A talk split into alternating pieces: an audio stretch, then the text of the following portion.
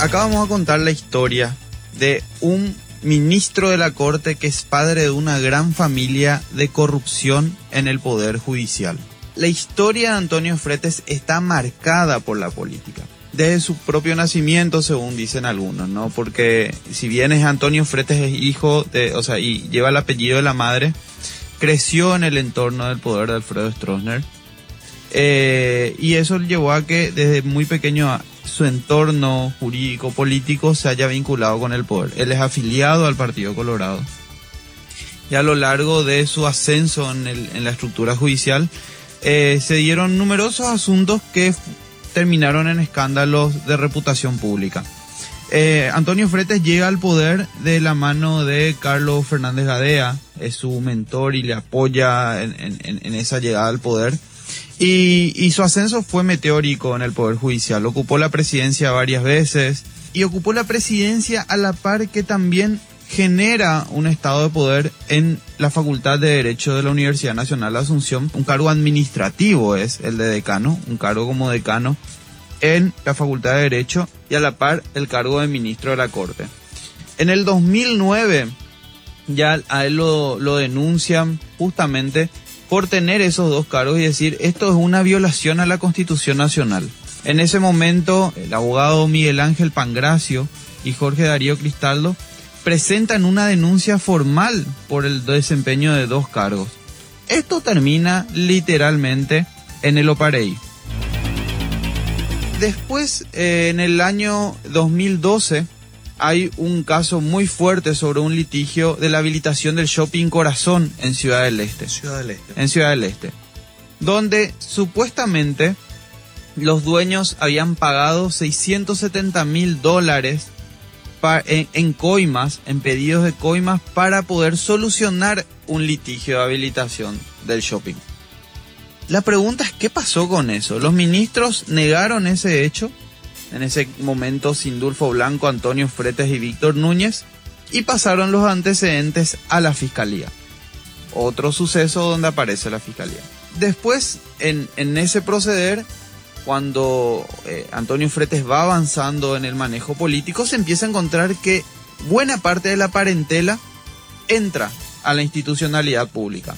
Estamos hablando no de un hijo, no de dos, estamos hablando de tres hijos, la ex esposa, la ex cuñada, dos sobrinas, toda la familia a la función pública. Y no estamos hablando un cargo administrativo de contrato de baja envergadura en un ministerio X. No, estamos hablando asesoría jurídica de la entidad binacional de Azuretá. Estamos hablando asesor del Ministerio Público, de la Fiscalía General del Estado. Uno de los hijos, que es Asdrubal Antonio Fretes Valenzano, está desde el, en, el, en el 2013 se registraba ya como coordinador funcionario del Ministerio Público.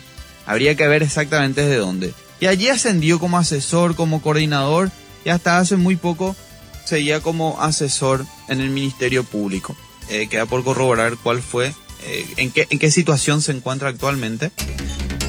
Es accionista de una empresa que se llama Río Salado Sociedad Anónima, donde los representantes legales son el señor Asdrubal Antonio Fretes y la señorita Lourdes Beatriz González. ¿Qué es lo interesante de este asunto?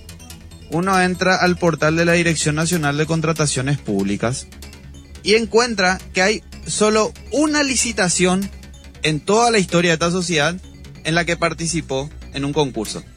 Una licitación del Ministerio Público. Ganan la licitación y sacan varios contratos con el Ministerio Público. Un contrato de 108 millones que terminó siendo pagado 101 millones y otro contrato que eh, actualmente está en ejecución que va desde el primero de enero del 2022 al 31 de diciembre del 2023. Hay un contrato abierto hoy día pagándose desde el Ministerio Público al hijo de Antonio Fretes. Otro de los hijos, Pedro Aníbal Fretes, en, la, en la entidad Yacereta. Y después está la madre de ambos, de estos dos hijos, y ex esposa de Fretes Gradis, Estela Valenzano de Fretes, figuraba en la nómina del Ministerio de Hacienda con cargo técnico. La hermana de la esposa figuraba como auditora en el Poder Judicial y Amílcar Fretes aparecía como superintendente de Itaipú Nacional. Acá el problema es que el manejo del Estado, donde sigue la lista, porque aparece Miriam Carolina y Miriam Elizabeth Patri Valenzano, también sobrinas de Fretes, aparecen en el Poder Judicial y en el Ministerio de Agricultura y Ganadería. Esto ya se denunciaba en el 2014. Pero bueno, el caso no, se, no paraba ahí. Ya estamos hablando que la parentela de Fretes estaba en el Poder Judicial.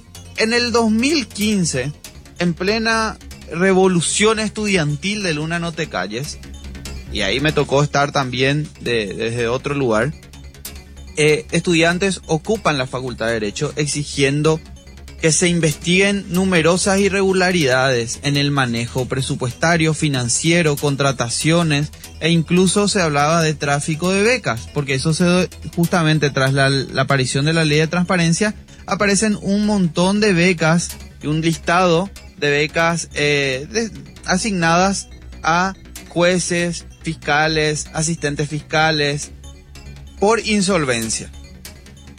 Era una contradicción en sí misma, ¿no? Pero bueno, se utilizó también la estructura de la Facultad de Derecho para ese tráfico de influencias. Esto no terminaba ahí. A la par que él era ministro de la Corte, él sostenía su estructura de poder político con punteros y dirigentes políticos que fueron contratados en la dirección de ambiente del Poder Judicial. Allí fueron contratados varias personas que me consta al día de hoy son candidatos de honor colorado y algunos habrán migrado de movimiento. Posterior a estas denuncias que te había comentado en la Facultad de Derecho, se allanó la Facultad de Derecho. Se lacraron todos los documentos y se llevaron a la unidad de delitos económicos del Ministerio Público. La investigación estuvo a cargo del fiscal Martín Cabrera, que luego, cuando uno consultaba, le decían, pero claro, el fiscal Martín Cabrera es un amigo del señor Fretes. Su familia tiene contactos con el ministro Fretes y este expediente nunca se investigó y terminó en la nada. En el 2018, el senador Eduardo Peta, en ese momento, publicaba en su Twitter que Antonio Fretes falla a favor de su hijo, Pedro Aníbal Fretes Valenzano, en una causa donde la Confederación Sudamericana de Fútbol debía pagar alrededor de 10 millones de dólares al periodista Ismael Pintos por un juicio laboral. Esto estamos hablando de una sentencia de un ministro de la Corte que no se inhibe, no se inhibe por decir acá hay un conflicto de intereses, no se inhibe diciendo acá estoy jugando un caso que me involucra directamente porque es mi hijo.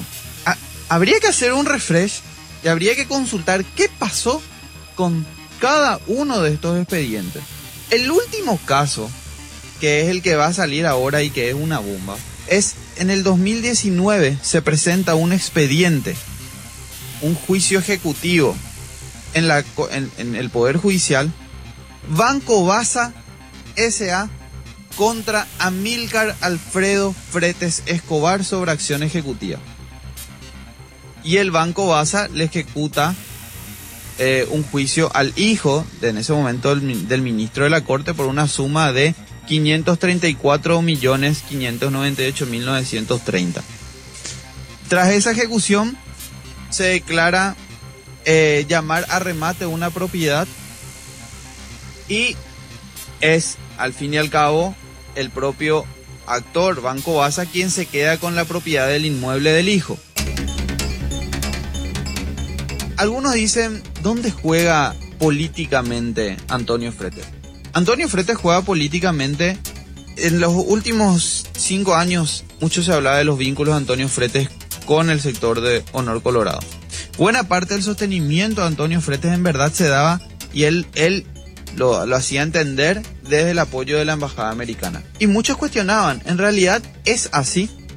Con el pasar del tiempo se empezaba a encontrar que Antonio Fretes estaba construyendo una estructura de poder paralela que se sostiene a partir de los hijos, a partir de los cargos, e incluso están saliendo tras políticas de transparencia que hay eh, acciones y es beneficiario en el propio Banco Continental Sociedad Anónima.